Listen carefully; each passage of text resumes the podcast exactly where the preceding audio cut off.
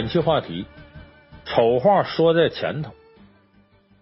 在生活当中，我们经常听人说啊，咱先把丑话说在前头。你比方说，你上商场去，你就看到柜台那儿放着呃什么这个呃货出柜台，概不负责啊，有言在先，恕不退换。呃，像这样的把丑话说在前头的事儿啊，在买卖行里边都成了共识了。那么这些丑话呢，既无损顾客的尊严，也不会丢掉自己的商业利益。你再比方，咱们平常签合同，你发现合同后边都有一大堆你看着跟废话似的东西，都是什么不可抗力呀、违约之后怎么办呐、如何罚多少啊、怎么赔偿啊？其实绝大多数情况下，这些惩罚性措施是用不上的。但是咱们说不怕一万，就怕万一，你真到那步，天有不测风云，谁也保不齐。所以这些丑话说到前头呢，是保障了双方的一些利益。你看，在西方很流行那个婚前财产协议，不就是吗？俩人好的那个甜哥哥蜜姐姐似的。那你真到离婚那天撕破脸了，你怎么办？你一尺他一丈，怎么谈呢？那得是这合同里头啊都写清楚了。所以婚前财产协议呢，在西方呢被认为啊是几乎结婚的时候啊必走的一个程序。所以这个呢。就是咱们这个世道啊，人一辈子肯定你会碰到一些意想不到的事儿，咱们把这个呢搁在前头，有个预案。再一个，咱们在生活当中，大伙总会遇到一些啊，这个求人办事啊，托门子找关系。一方呢，这个着急求人；另外一方呢，不敢把这个话都说满了。为什么呢？宁可暗使千斤力，绝不当面大包揽。你看中国古人敏于行而讷于言，就说我这个干事的时候我很机敏，但是我说话的时候呢，咱相对慢点，别说大话。现在说说大话使小钱，那才小人。也就说，这事办不成呢，我也不失诚信；但我一旦能办成呢，我一诺重千金。所以咱们很多时候呢，不得不把这丑话说前头。其实呢，咱说这个丑话呢，呃，也不能算丑。也不是什么堵心话呀、丧气话呀、负能量，反而是呢很透明的话、很理性的话、不得不说的话。所以你别看它叫丑话，其实呢它是很智慧的语言。这个丑话你要说的明白、说的好，留有余地、含而不露、行中于言，不仅能使自己呢有广阔的空间啊，进退呢都有很大的这个发挥的余地，也同时呢。能让对方啊不至于一棵树上吊死。那么，怎么样才能把这丑话说的不丑呢？咱们今天给大伙说说，在情商领域，这个丑话说到前头，丑话该怎么说，在什么时候说？咱们今天说说这个话题。所谓的丑话呢，咱说实在的，是越早说越好。不，丑话说在前头吗？再靠前点才好呢。因为丑话呢，是对未来可能发生不好事情啊。一种预测，一种预判，这说明呢，大多数事情呢，我们是难以把控的。你呢，必须做好最坏的打算，来防患于未然。咱就说这个丑话预测将来可能发生的事儿，就说你不知道将来一定能发生什么，你不能把事情想的过于乐观。所以这个丑话其实呢，就是实话，虽然它不好听，它扎耳朵。但是它确实能使大家能够把未来可能发生的事想得更周全一点。其实这个丑话呢，是既重人情又尊重现实的真话。但是我们在现实生活当中啊，很多人知道要说丑话，但是怕伤面子，怕伤感情，有的时候羞于开口，认为有些事情说出来伤和气。可事实上，很多好朋友之间就是因为没把丑话说前头，不想伤和气。结果最后呢，反而伤了和气，甚至反目成仇。所以呢，如果你的丑话不提前说，那很可能跟着下来的就是丑事。你看，我记得前一段时间吧，朋友圈里有一篇文章刷屏了。这个文章名呢叫“就算老公一分钱股份都没拿到，在我心里他依然是最棒的”。这说的什么事呢？说这个作者呢是一个创业者的老婆，她从呢这个贤内助的角度呢讲述了她老公啊在一家创业公司里拼搏时经历的事儿。她老公在这家创业公司一直发展壮大，不断的得到融资，甚至受到李开复那个创新工厂的青睐。可是这个作者的老公啊，作为公司第二个员工，也是联合创始人，没有在公司初创时期得到任何股权，甚至呢都没和公司签订关于这方面协议。结果这公司马上就要上市了，她老公跟公司老板，就他那个联合创始人谈判落实股权的时候，谈判失败了。他那老板也够缺德的了，说咱们从来没这协议啊，这公司股东你看了，注册各方面就是我呀，没你呀。他没办法，只能从公司离开，重新找工作。那么对于这件事呢，大多数人呢就会替作者这个老公抱不平，认为这老板是人渣，忘恩负义。可是你想呀，这事儿如果作者的老公一开始进行谈判，签订好协议，哪会有这么尴尬的处境呢？就是作者的老公觉得大伙都是朋友哥们儿，又一块创业。你说我直接就还没挣钱呢，就找人谈分钱的事儿，我是不是有点说不过去？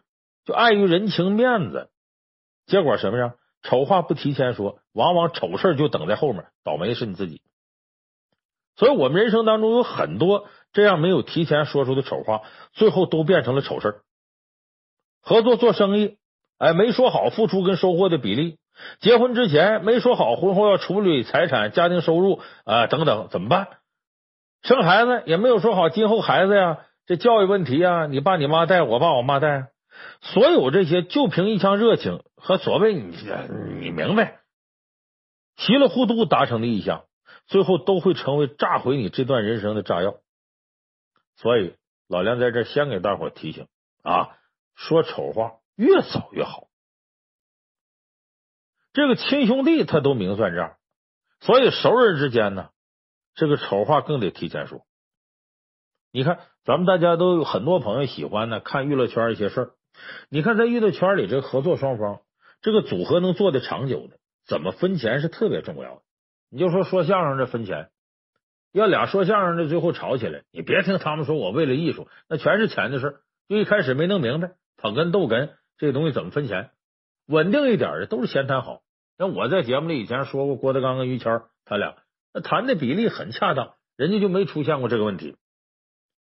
一起打天下的兄弟，最后不能一起共天下，往往就是因为事先没有把分钱的丑话说清楚。那么合作伙伴搭档的长久的，大体都解决了这个问题。你比方周星驰、吴孟达两个人为什么到现在不合作呢？当初钱没说明白，稀里糊涂。周立波和他当初的伯乐关栋天两个人也是因为利益，最后上法院去调解，黄金搭档就这么拆了。所以你要想合作时间长，合作成功，这钱上的事必须得精细。怎么精细？就把分钱这种看起来挺丑陋的事搁到前头定好了。你看比较好的凤凰传奇，那曾毅啊和这个玲花两个人，不管谁付出多与少，早就谈好了，咱俩的收入都是五五开。所以合作到今天，你发现这两个人很瓷实，掰不开。很多网友吐槽说，这曾毅就会哟哟切和闹，就会这个什么这也不知道，那也不知道，啥也不知道。你啥也不知道，在台上你唱啥？很多人讽刺曾毅，但是这时候玲花呢站出来替曾毅说话，说我们两个人是密不可分的整体。原来呢，曾毅唱，我们跳舞。再说曾毅是我跳舞的老师，你看，就两个人互相维护，这说明什么呢？掰不开，掰不开，前提是什么？原来对谈钱这事儿啊，都不避讳，都谈好了。你想，原来两个人草根出身，没多少钱，后来挣那么多钱，要不出点问题都怪了。所以必须在这个之前，把所有的协议咱都说好了，到时候就按这分。你你天大怨气你得忍啊，等到咱这个合同结束，咱再谈下一个，这才是市场经济的法则。因为在利益面前呢，有的时候兄弟也经不住考验，就是你经住考验了。你还有老婆孩子，他还有丈夫老公呢，人家是两个家庭的事儿，不可能挣的钱揣到兜里一半一半再分，都是在这得经过一定协议来搞清楚的。所以很多这些反面的教训，就是共同利益放在最前面，提到钱了，更要是把丑话说在前头，这样今后呢好办事。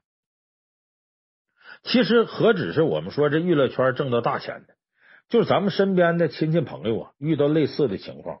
也有，哎，你你我举个例子啊，呃，我上海有一个朋友，他就跟我说说，我就愿意跟南方人打交道，不愿意跟你们北方人做生意。我说为什么呀？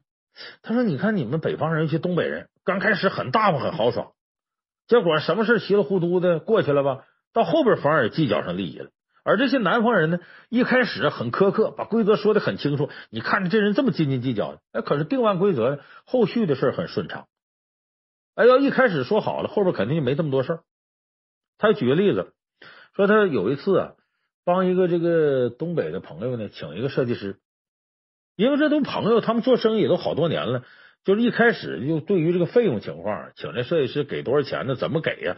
都没具体说，其实大致按行情呗，怎么也得给，就这么把这事儿先帮人办了。结果呢，人家把设计方案都拿出来了，都开始实施了。问题来了。他这个东北朋友啊，资金不到位，暂时没办法呢，呃，支付钱，支付这报酬，要等些日子。可是要等到什么时候呢？也没定。你说这个事儿，我这上海这朋友就为难了。你说不要自个垫上，自个儿也没那个钱。再说凭什么给他垫呢？那么要呢？三天两头要啊，这不成了要小账的了吗？这怎么弄呢？没办法，一而再，再而三，隔几天催一下，隔几天催一下，催到后边不光这个东北这哥们烦了，连这个上海这朋友自个儿都觉得烦了。后来隔了有半年，算把这个设计费给了，给是给了，这两位交情也完了，基本上友谊的小船到这就翻了。所以你想想这个事儿，后来这个上海这朋友就说：“我就应该一开始都说清楚了。”可是我咱一到东北去呢，你这朋友又招待喝酒啊、吃饭、上夜总会的，又玩什么冰雪大世界的，弄的他也不好意思提这事儿。所以有时候中国人这黏黏糊糊的人情啊，真耽误事。他们应该当初啊，就按照行规签一份正规协议，把该有的规定和规矩都提前说清楚了，而设立一个约束机制。你要到点不给钱，你最后应该补多少啊？像交这个滞纳金、违约金似的。你看这事最后弄的劳民伤财，最后伤神伤感情，所以熟人和朋友之间这种合作呀，必须要丑话说前面，感情越是好，越得明算账立规矩，否则的话呢，你最后可能生意不成，连朋友都丢了，你损失更大。所以我们说人呢，不会教育人，你得让事情啊制度规矩来教育人。你看咱们现在微信朋友圈不少人做微商，朋友圈本来就靠一个熟人效应。你说你做微商一回两回的，你跟人说这说那还行，时间多了，你就发现很多人对做微商的人都给屏蔽了。为什么呢？就他觉得你在利用这种熟人关系，也没有按照规矩，哎，也没有说丑话说前头来规范行为。感情这东西，你利用次数多了，它的边际效应就会锐减，最后甚至呢变成一种负值，哎，成为一种负能量。那说到这儿呢？可能大家觉得说你说的倒轻松，可是这个丑话啊，难说，不好意思。熟人跟朋友之间更不好意思。我告诉大家，如果丑话说出来真伤了熟人和朋友，你那些所谓的熟人朋友也不值得交，就说明他们本身对这事稀里糊涂，也没有原则。真正的朋友是完全能接受你赤裸裸的丑话，然后呢，共享利益，皆大欢喜。越是真朋友。他越能听得进去丑话跟规矩，越能理解你；越是好的合作伙伴，他越能听得进去丑话，也越愿意呢呃接受啊先小人后君子的作风。再说呢，你丑话说了，小人做了，后续处理起来呀，你就会相当高效。你不信呢？你琢磨琢磨，你跟别人合作的时候是不是这样？当然了，说丑话提前说固然很重要，但是它也有一定的技巧。他不是说你这就汤汤汤汤汤直接就来，他需要结合实际情况，哎，因时因地因人因事来说。你当面不方便说的，那沟通工具多了，微信呐、短信呐、其他的什么的电话呀，哎，都可以。你要是一味强调自己实话实说，不管别人当时受得了受不了，也不容易伤人的面子，效果可能会很不好。弄不好呢，你这说丑话的时候，就是你们伤和气的时候。所以说丑话呢。你要注意两点，第一个是呢，不到万不得已不说；第二个是实在要说的话，就好好说。哎，别到时候弄得好像啊自己心里一肚子气儿似的。有时候遇到重大事情或者做起事情不怎么卖力的人的时候，当他面说丑话的时候，光一两句丑话可能起不到啥作用。咋办呢？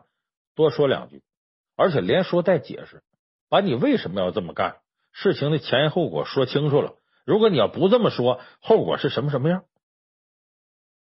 所以这个时候呢，你不把丑话说在前头，不把后果说的严重些，呃，不反复几回，对方可能不会引起重视，后果就真严重了。所以，怎么样说丑话，在情商角度，这技术含量是非常高的。你看，首先呢，你把这个丑话得说清前因后果，就是你跟他说丑话的时候，这丑话能拿得住他，镇得住他。咱举个例子啊，当年这个齐桓公，呃，春秋五霸之一的齐桓公。因为管仲呢帮助他成就霸业，他想尊管仲为仲父啊，就说白了就跟自个儿的叔叔呃自个儿的干爹这意思。当时呢，他把管仲作为重父，意思是朝廷大事小情、内政外交都交给管仲。这个时候呢，他向群臣征求意见，说你这同意的呢，你就站左边；不同意的呢，站右边。叫他下边有个大臣叫东郭牙，在当间站着。齐桓公说：“我尊管仲为重父，这边站左，这边站右，你怎么站当间了呢？”东郭牙就说了：“我呀，先不说我同意不同意，我先问你，您说管仲的智慧，能否帮您谋取天下呢？”齐桓公说：“对呀，要不这样，我拜他为仲父干什么呢？”东郭牙说：“你要这么说呀，我可得多说两句丑话了。主公，您的决策呀，事情是很英明。”但是你想过没有？管仲的智慧能谋取天下，果断能够做大事。主公，你把一个国家的权力都交给一个人，那你想凭管仲的才能，还借着你大王的威望，用这个来治理齐国，他全都说了算了，您不觉得危险吗？齐桓公一听，恍然大悟：是啊，我把所有事都交给他了。这万一有点风吹草动，我可受不了了。哎，他改变了当初主意，让管仲啊负责外事，朝廷的内政呢换另外一人管，让这两个人呢互相牵制，达成平衡。所以你看，这东郭牙这个丑话说的好，他呢能把事情的利弊啊分析的比较透彻。哎，你看你这管仲有勇有谋。你把大权都交给管仲，那可能造成管仲独揽大权，反过来对你齐桓公是不利的。所以东郭牙看出里面利害关系了，他呢是不偏不倚，帮助齐桓公分析管仲的长处是什么，承认管仲能耐大，但就因为他能耐太大了，咱丑话说前头，他一旦要挟天子以令诸侯，你到时候可要后悔。所以这话难听，但及时提醒了齐桓公放弃原来的错误决策。哎，让管仲跟其他人互相牵制，共理内政外交。所以丑话说在前头呢，实际上就是抓住对方啊趋利避害的心理，让对方做出决策之前呢能够慎重考虑。所以如此看来，丑话说在前面呢，你要用事情的后果来说服人，就会加强说服力。就说你要如果你这么办或者不这么办，那你看后果是啥样？你一听不行，那好，咱们得把预案做到前头。所以丑话说在前头很重要一点，就是我刚才说的，你要有说服力，要前因后果说清楚了，尤其对后果分析的头头是道，这样自然使你的丑话就非常有威慑力跟说服力。第二一点，咱们每次做一些活动干什么之前，干一件事，说丑话，其实很多时候是什么呢？申明纪律，就是咱们把最坏的。可能性给大伙说出来。如果你这样的话，那别怪我怎么怎么地。所以很多时候丑话说这个技巧是什么呢？设立个底线，各位，这是不能突破的。你要突破了，我就怎么怎么怎么样，一下让大家知道哪个边界是不能触碰的。你看《史记》里边记载过一件事儿，呃，说这个有个草莽英雄叫彭越。他跟一群少年豪杰约好了，第二天日出的时候在哪块会合，然后呢一起反秦起义。哎，这是秦末的事儿。哎，这是一支草创阶段的民间反政府武装。那他靠什么凝聚士气呢？不是荣华富贵，也不是帝王将相，就是军纪。历史上记载呢，就说到这个太阳出来的时候，咱们会合。你晚到的杀。这是什么？把丑话说前头。您当初那个最牛的军事家孙武，他专门给吴王阖闾训练呢，说你这个皇宫里头这些美人，其实呢就想在吴王阖闾面前展示一下，你看我连这些女人我都能带好。他靠什么带的呢？这些宫里的女人呢，平常仗着皇帝的宠爱，他也不讲规矩。好，孙武就是我三令五申，我立下规矩。好，谁犯规矩，第一个我把他杀了。一下子丑话说前头，扬威立万。果然有人犯规，那好，我就按事先说的丑话，我就处理你。结果谁也不敢了，服服帖帖的跟着训练。所以这个呢，古代这个治军呢，先申明军纪。让三军知道违背的，那就是个大事，没好下场。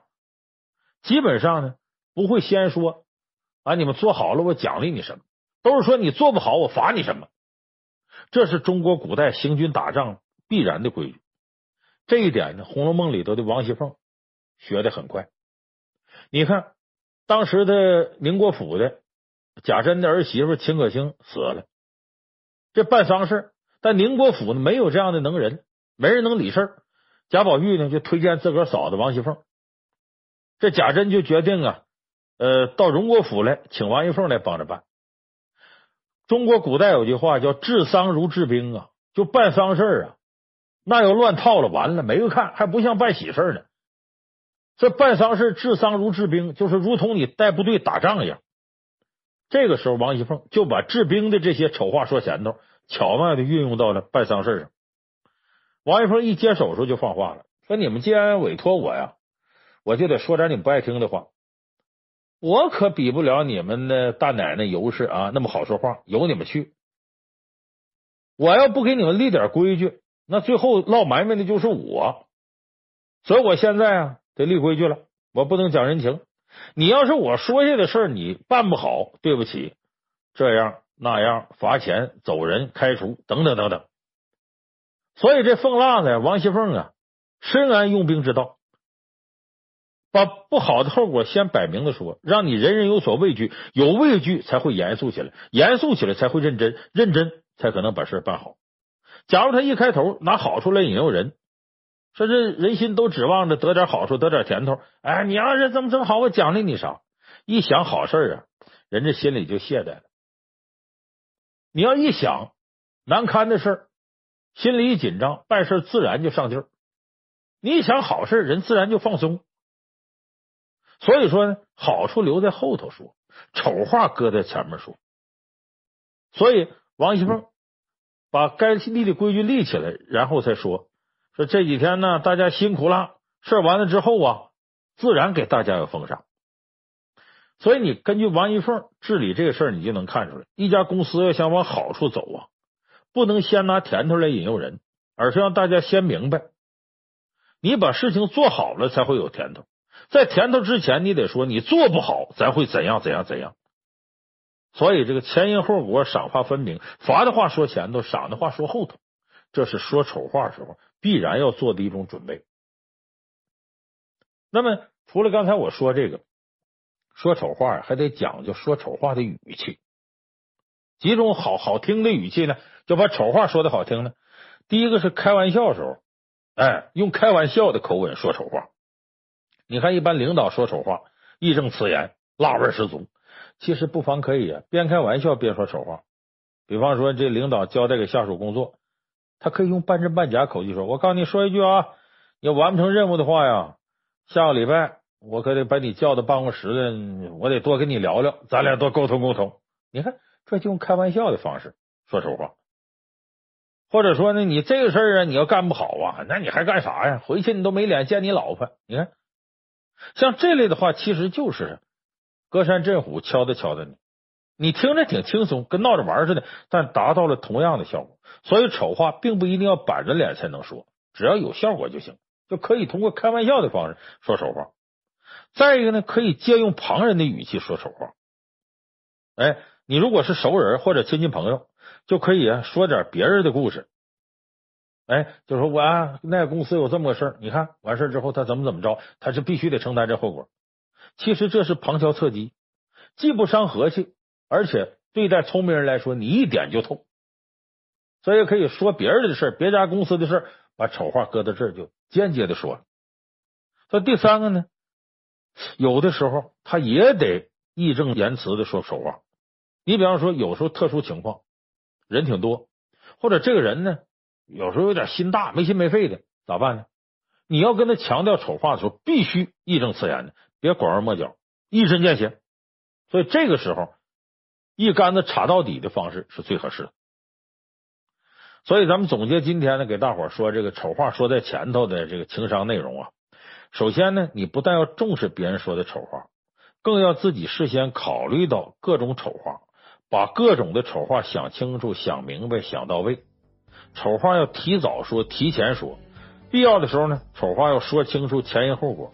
再一个，要根据对方不同的身份，用恰当的语气说丑话，这样的效果才能把丑话说在前头的效用发挥到最大。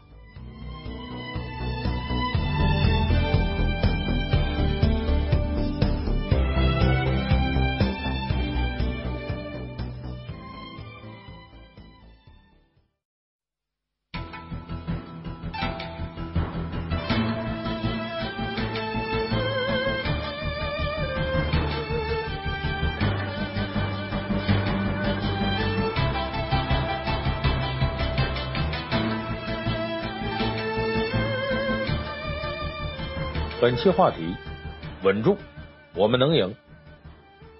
这期说这话题这句话呀，我估计很多年轻人会很有共鸣。为什么呢？因为“稳住，我们能赢”这句话是全球第一大手游《王者荣耀》的一句经典对白。这个游戏呢，大家都知道怎么玩啊，大体上呢就是多人组队，然后啊抓鬼呀、打怪什么的。那么“稳住，我们能赢”这句话。在游戏当中起到的是稳定军心、相互鼓励的作用。那么玩游戏的人呢，可能深有体会。游戏里最招人烦的玩家，不是那个技术最差的，而是那些呀，在一个团队里头啊，总说丧气话、办丧气事涣散军心的。比如他打游戏打的稍微不顺了，开始说丧气话了，完了完了，这把肯定赢不了了。或者别人打的正认真的时候呢，他不停的发起投降，这样的队友啊，大家都烦。那么相反，什么样的人最受欢迎呢？实事求是说呀，也不一定是技术最好的，而是那些呢能稳定军心，哎，经常把干得漂亮、稳住、我们能赢挂在嘴边，散发正能量，即使局面不利呢，也能在这种正能量带动下扭转乾坤。相反呢？你要总说丧气话，局面明明还有机会，也很快呢会溃不成军。其实我们看，像这种稳住我们能赢，这样散发正能量的激励团队的这种处事方式，在我们工作和生活当中啊，其实往往会发挥很大的作用。那么今天咱们这期节目就给大伙说说，如何在困难面前扫除负能量，如何稳住，最终才会赢。当然，我说这个呢，可能有的朋友说呀，说老梁啊，这个高大上的口号我可听多了。哎，你说的道理我们都懂，我们也想正能量，我们也不愿意当猪一样队友啊。但是如果我真觉得这事儿啊做的不对，这方法行不通，哎，这个局面我们肯定很被动，那我也不能昧着良心在这说假大空的话呀。你说天天咱给别人喊口号，肯定行，我们一定赢，加油加油。咱不成干传销的了？咱不说丧气话，这事儿好办，我不吱声闭嘴就完了。你要真遇到难事你说我这怎么激励队友呢？好，今天咱们这期就给大伙解决一些具体的技术问题，说什么样的话既能给自己信心，又不扰乱军心，这个特别有讲究。那么今天呢，我给大伙总结几点，因为你遇到困难的时候。无外乎事业和家庭两个层面，在事业层面呢，你在对手面前要说霸气的话，在队友面前你要说硬气的话，但是家庭里处理这类困难的时候，要跟家里人说和气的话，不能说霸气话、硬气话啊。总而言之，丧气话不能提。咱们分开给大伙说，咱先说在你的事业上。在事业领域之内，面临的一个是对手，一个是队友。那么出现困难局面的时候，在对手面前你要霸气，这个职场中，很多时候你代表的不是一个人，你是一个团队，是一个品牌，是一个榜样。霸气呢，是一种格局和魄力，是一种态度。它代表了什么呢？就你在外人面前呢，输啥都不能输气势。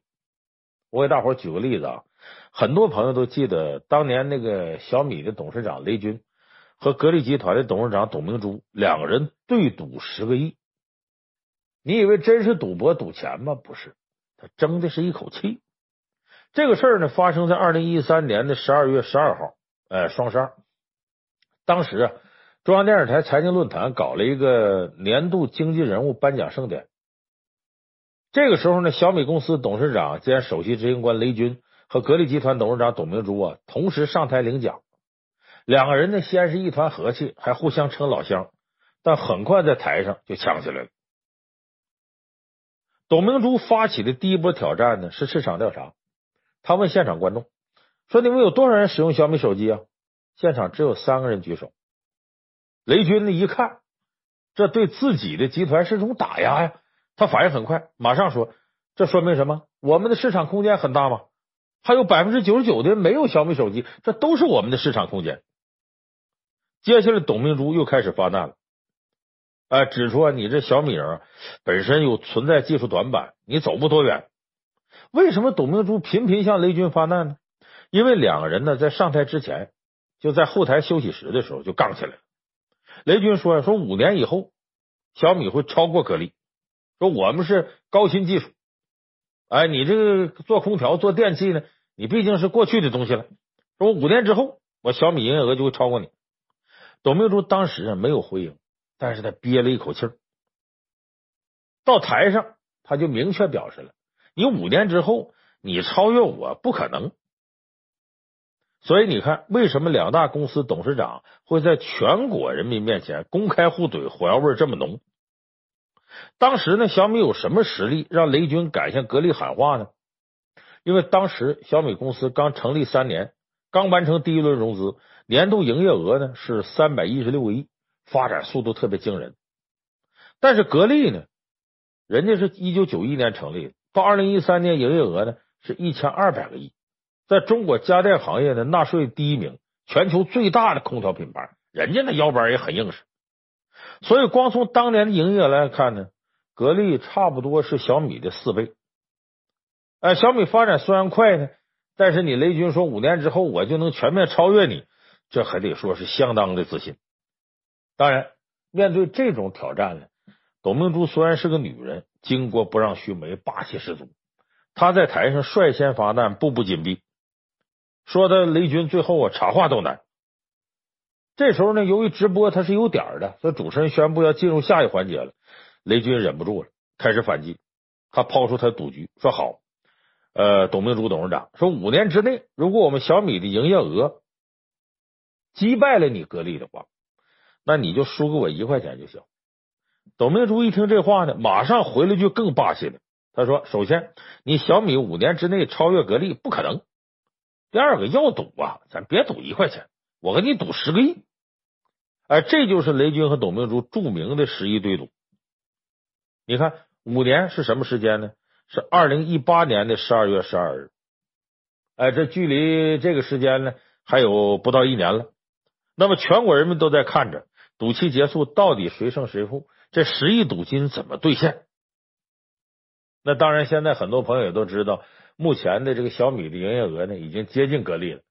那么还有这不到一年时间，情况怎么样？这肯定是媒体关注的一个焦点所在。那么，这也就是为什么两位老板在全国人民众多同行面前共同选择都是霸气互怼。照理说，你这个身份的人呢，他应该礼貌的低调处理这样的事。难道仅仅因为说两个人都是火爆脾气吗？不对，这两个人的霸气是有意为之的。你看，咱们不妨假设一下啊，两个人不管是谁，如果不够霸气，对方一提你微微一笑，不做回应，或者说哎呀，你发展的好，这等于服软，一服软长他人志气，灭自己威风。而且你一服软等于什么呢？媒体肯定报道啊，说董明珠面对新技术向年轻人服软，或者雷军面对老前辈向老前辈致敬。你想想这样的话，灭自己威风，给对方白白做了广告。你想想，有多少员工愿意跟这样老板干？有多少客户愿意跟这样的公司合作呢？相反，现场两个人豪言壮语一出，媒体一报道，哎呦，大伙都成了网红了，都等于做了一个大广告，双方品牌的关注度都比以前高了，各自团队和员工也都觉得士气大增。对外说：“你看我们老板多霸气。”其实从商人的角度来看，五年中这两个人呢，谁输谁赢，他俩心里都会有数。可是呢，这记者不断问这个问题的时候，十一对赌呢，两个人谁也没服过软。为啥？都要争这口气，都要做给自己的团队看。事实上，这种争气就是一个活广告。那么刚才我说了，到了二零一七年十二月，对赌的第四年，小米的营业额已经接近格力了。董明珠在接受央视财经新媒体记者专访的时候呢，也被问到这件事，他是这么说的：“他说我相信我会赢。其实要钱不要钱真的不重要，更多是通过这样一个形式激励大家。我认为更多的是呢，让我的人呢更加有一种激情。你看看，这是大实话。董明珠的霸气呢。”并不是完全来自他坚信自己一定会稳操胜券，也不是不怕输，说我不在乎这个钱。他是什么呢？他是我输的时候，我都要有霸气，因为这是他做企业一贯的一个信念。要没有这口气，他做企业做不到今天。你看他以前也确实赌输过，什么事呢？二零一五年的时候呢，也是在中央台一档节目，董明珠跟当时亚洲的制笔王。哎，贝发集团的董事长邱志明两个人一块做节目，谈到呢中国这个圆珠笔啊，那笔尖的时候，董明珠又霸气了一把。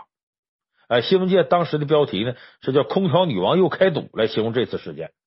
怎么发生的呢？这圆珠笔大家都用过，但我估计您肯定不知道，圆珠笔那笔尖啊，中国没法生产，完全是靠进口。原因是中国呀没有生产圆珠笔笔尖的设备，想要从外国进口设备啊，拿的往往都是过期产品，而且贵的离谱。当时现场说到这话的时候呢，董明珠立刻霸气放话，说我们格力啊要和贝发集团合作研发圆珠笔生产设备，一年内要研制出生产圆珠笔尖的设备，而且价钱只有国外的一半。这时候，贝发集团这个董事长呢，呃，邱志明马上回应。说如果董明珠董总你能做出最好的设备，那么我们一年之内一定能做出最好的国产笔。这一年很快就到了，到了二零一六年呢，董明珠说过的话呢没做到，这设备也没做出来。用外界话说呢，董明珠这是赌输了。那对于这件事呢，不管媒体啊怎么讽刺的，说他说大话呀、放卫星啊，董明珠的回答依然很霸气。他说：“我带我的团队。”到那贝发集团去过，给他们做了很多改造，自动化的改造啊，一些设备工艺呢改造我们都做了，也合作的很愉快。但是最重要的是笔芯那个设备啊，我们没做成，没做成不是因为我做不到，而是呢外国人生产笔芯的材料我们没有。他言外之意呢，就我不是做不了，你把材料给我，我马上就能做出来。但是这个事儿呢，在二零一七年有了进一步的进展。呃，这个邱志明呢，真做出了中国笔头。哎，大家纷纷祝贺的时候呢，邱志明说了，说是董明珠啊，多次派工程技术人员到我们贝发集团考察，给了我们很多建议和帮助。所以呢，我们现在这个产品不仅能够做出来，而且解决了这个笔造价比较高的难题。现在我们能实现的高端的笔，百分之百都是中国造，啊，笔尖、笔芯都我们自己的。所以你看，董明珠他所谓这种对赌过程当中说出霸气的话，其实绝不是光喊口号，就是他气势上不输，他想让他团队呢在干一切事的时候呢鼓足干劲。大家得明白这个道理，这个鼓足干劲你不一定最后赢，但是你如果干劲不足，那你基本上多数时候都会输。所以，就我们平常经常说那句话，说咱们不争馒头争口气。他因为就不管输赢，这个霸气都是团队特别需要的。所以你要在对手面前，不管压力多大，面临的局面多险恶，你必须要霸气。霸气能为你赢得外界的尊重、队友的支持。更重要的是，能起到激励和稳定军心的作用。你看，咱们老板都不怕输，咱们有什么可怕的？所以这种刺激啊，带来的心理作用是非常强大的。所以这是在对手面前要霸气。那么局面不利的时候，在对手面前要霸气，在自己人面前呢，你要硬气。这个硬气呢，有几个层面。首先，自己对自己你要硬气。说什么叫自己对自己要硬气？就是你关起门来之后啊，你得在自己的队友、团队面前表现出自己超强的这种意志力来。就首先，你要求自己队友的时候，你得先对自己有要求。我举个例子啊，楚汉相争那个时候。项羽呢，率领的楚军呢，跟刘邦率领的汉军在荥阳，就楚河汉界那儿长期对峙。时间一长啊，两军的将士疲惫不堪，都有点受不了了。这项羽呢，脾气暴啊，为了能够早日决出胜负呢，呃，就隔着这个呃城墙啊，双方对话。项羽就提出个办法，说呀，咱这么打下去啊，咱两方部队呀，下边人都跟人遭罪，咱俩单挑吧，咱俩干一仗。你琢磨琢磨，刘邦怎么跟项羽单挑？项羽那是力拔山兮气盖世，能万人敌呀。刘邦这时候你别说岁数大了，他本身他就是个流氓无赖出身呢。你说打个群架还行，一对一他哪有那两下的？所以这时候刘邦知道不可能是项羽对手，气得破口大骂。项羽听了之后也生气了，你看好说好商量，你骂我，一怒之下呢，就让早就埋伏好的弓箭手啊袭击刘邦。结果刘邦毫无防备，一箭呢射中了胸口，不致命，但伤挺重。但是你看刘邦这时候的反应，一咬牙呀，把射到他身体的箭外边给撅折了。撅折之后呢，低着头按着脚趾头喊：“哎呀，我脚趾头啊，被被被人给射中了。”他这么一喊呢，无论是楚军和汉军，都以为刘邦受伤的呢就是脚趾头。你脚趾头受伤，那肯定没什么太大影响。刘邦为什么这么做呢？稳定军心。你想啊，两军对峙的关键时刻，如果你的主帅受了重伤，一定会动摇军心，这往往会使项羽军队有机可乘。之后呢，刘邦又听了张良的意见，受了挺重的伤，带着伤啊，把都包扎好了，硬撑着，坐着车呢，就慰问军中将士。军中将士一看呢。本来有他有点怀疑，哎呦，这大王一点事没有啊！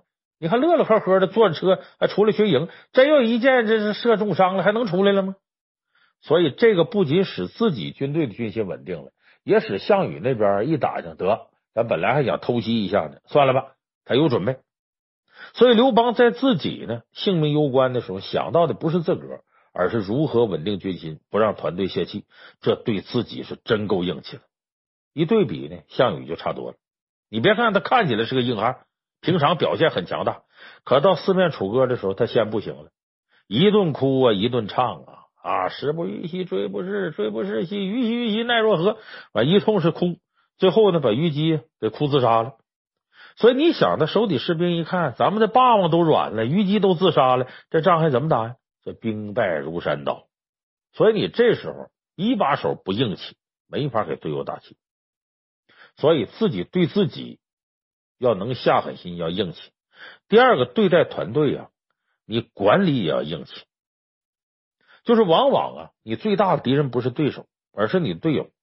一个松散团队，你管理不好，那你就肯定得输。所以呢，你对自己人这种硬气呢，要什么样呢？要基于管理层面的硬气，而且你得以理服人。你这种硬气呢？是让你的队友啊保持一种激情，保持一种紧张状态。在一九八四年的时候啊，呃，咱们现在已经名满天下的这个家电品牌啊，这海尔，它的前身就是青岛电冰箱厂厂。在青岛电冰箱厂呢，这时候呢，呃，海尔的创始人张瑞敏来了，当这个青岛电冰箱总厂厂长。有一回，他有个朋友想要一台冰箱，结果挑了很多台，外表都有毛病。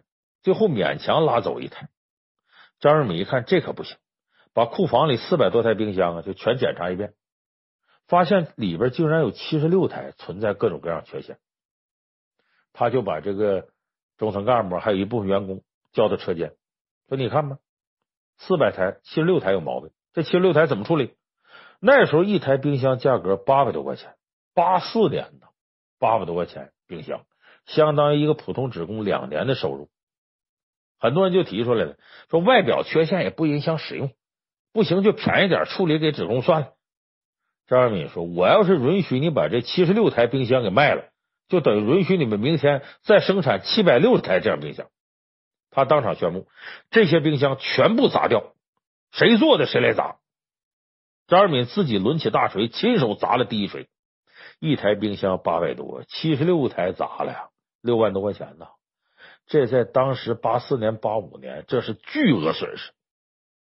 而且生产一台冰箱，那时候技术不先进，在流水线上多个工人合作很不容易，所以很多职工一边砸冰箱一边掉眼泪。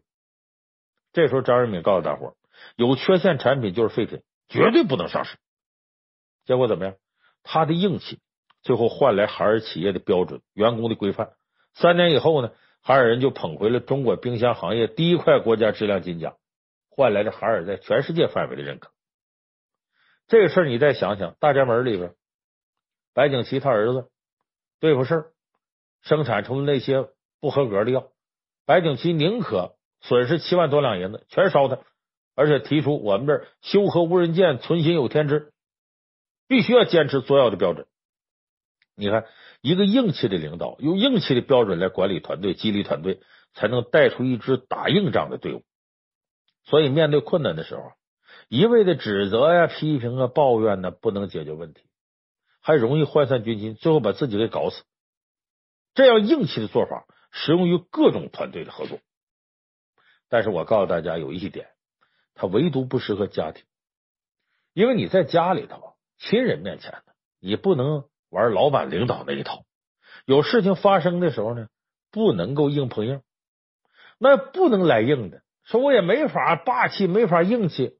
那家里出现一些困难的时候，我应该怎么样？不说负能量的话，用正能量激励大家呢？所以这个事儿啊，咱们得跟《红楼梦》里一位高人学。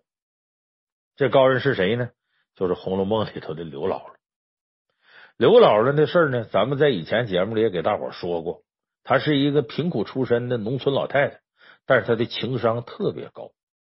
今天呢，咱们说的跟以前说的不一样，咱说说呀，她来贾府之前，就是刘姥姥一进荣国府之前的事儿。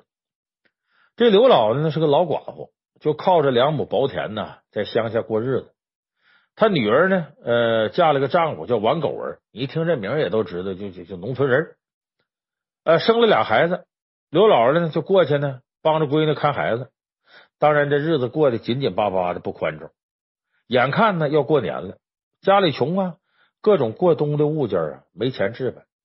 那作为家里唯一的老爷们呢，这王狗儿在家里头怨声载道，喝点小酒啊就骂媳妇儿，把媳妇儿骂的不敢吱声了。这闺女被骂了，刘姥姥也看不过去了，就说话了，说姑爷呀。你看没了钱，你这个瞎生气，你也解决不了问题呀。哎，咱们现在呢，虽然不在城里住，但毕竟离城里近呢，也在天子脚下呀。哎，这京都啊，遍地都是钱。哎，只要你肯去挣钱，那你光在家里抱怨，你也挣不来钱。他姑儿王狗儿一听啊，急了。那你这老太太，站着说话不嫌腰疼，就会坐炕头上瞎说。你难道让我去偷去去抢去？这本来是很搓火的一句话。要一般的娘家妈呀，一看闺女被骂成这样，姑儿还横不讲理，那早就翻脸了，那吵的都得鸡飞狗跳。可刘姥姥这时候呢，没动怒，还是和和气气的说：“哎，说呀，这我不是说让你偷让你抢，我是替你想办法。你看呐，这里有个机会，你们老王家呀。”原来不是跟金陵王家那大户人家攀过亲戚吗？说连过宗吗？说你们这祖上都是一家啊！哎，就是东海缺少白玉床，龙王请来金陵王王熙凤他们家。你看他们家这二小姐就王熙凤啊，人不错，会来事呢，还没什么大架子。现在呢是荣国府啊，呃贾二老爷的夫人，哎，就贾琏他老婆。而且听说呢，这个二小姐呢当了管事啊。上了年纪啊，哎，越来越有善心了，哎，经常搞点慈善，哎，给这个给那个。你呢何不去走动走动？你兴许他念旧呢，给点好处也不一定。人家拔根汗毛比咱们腰都粗啊！王狗一听这话呀，也动心了。但是呢，这个农村人呢，抹不开面，而且呢，进城里啊有点害怕，不敢去，自己有畏难情绪，就跟老太太说了：“说你看，你说我，那你去看看试试去呗。”刘姥姥开始呢是推辞，后来他也发现了自己这孤儿烂泥扶不上墙，不行啊，还得我去。所以呢，他就说：“说呀，你是个男人，自然去不得。意思你得要面子呀，你在这要钱去，男的多丢脸呢。我照顾你面子，等我女儿呢年纪轻轻的，你说出去卖头卖脚的，抛头露面的也不好。这么着吧，我就舍得我这副老脸，我去碰碰。要真有些好处呢，呃，大家都得益。”就算呢，咱嗯没弄来什么好处，呃，我出去一趟呢，呃，到大宅门见见世面呢，也不枉我这一生。说完，老太太咯咯一乐，就做准备了。你看，刘姥姥本来生活不容易，拉着两个孩子，哎，这家庭遇到困难呢，自己的姑爷女婿不作为，骂自己女儿啊，还生气喝酒。他呢，刘姥姥没像一般娘家妈一样。要么跟你对着骂，要么拉着姑娘回娘家了。他不这样，他很冷静，直接击中问题要害。我给你出主意，咱们是一家人，我得为你好。当自个的姑爷想去攀亲戚要爱面子的时候，他考虑男人的面子。我自己呀，上中国府走一趟，我努力解决家庭当前的困境。所以你看，整个过程本来是有冲突的，但是刘姥姥处理的和和气气，避免了一场啊。鸡零狗碎没有用的家庭战争，后边事大家都知道了。刘姥姥进了荣国府，不仅长了见识，还实质性解决了家庭的经济危机，要着钱了。所以由此可见呢，和气对于解决家庭问题的重要性。家和万事兴，出了事儿，你吵的你死我活有什么用啊？本来家里就不是争出来说谁高谁下一个讲理的地方，你只要和气，很多问题最终能解决，也不会让一家人呢。伤了元气。其实呢，我说这话是老生常谈，家和万事兴。但是到了真有事的时候，很多人就想不明白了。你比方说，最近咱都知道那个超女何洁离婚那个事儿，一波三折，反转之中带反转，都够拍电视剧的了。两个人呢，你说他出轨，他说他出轨，到底谁出轨，整不明白。其实呢，要我说，你既然在一块生活，孩子都有了，那毕竟是一家人，一屋檐下住过，能过就过。过不了呢，好合好散。你这么一来，双方都难堪。你说现在这种情况，谁落着好了？咱再举个例子，你看那个张翰和古力娜扎这对年轻人就做了榜样。在二零一七年圣诞节当天，这古力娜扎工作室的微博发的声明，意思就说呢，呃，我和张翰呢两个人爱过，但因为工作呀 聚少离多，无奈分手，真诚祝福对方。你看。这不挺好吗？双方谁的面子也不伤，谁的社会形象都得到了维护。你再像那个呃孔令辉和马苏这对就是两个人现在也是呃互相支持对方事业，还互相鼓励。分手之后呢，不仅没有因为分手带来一些负面东西，相反两个人的社会形象啊都得到了正面的维护。所以说呢，这个方式是绝对对的，和气，不用干仗，也不用说谁的不是。一家人面前这些都没用，谁还没缺点呢？今天你抖了一点我的事儿，明天我抖了你一点事儿，狗咬狗一嘴毛。旁边这吃瓜群众我看着挺乐呵，嘿嘿，这热闹看的真好。所以你说跟家里人在一起遇到问题的时候，一定要和气，别指责，别抱怨，更别说丧气话。就算日子不过了，咱平静分手，没准什么时候呢，还可能峰回路转了。你像王菲跟谢霆锋这样，这不转一圈，俩人又凑合一块过去了？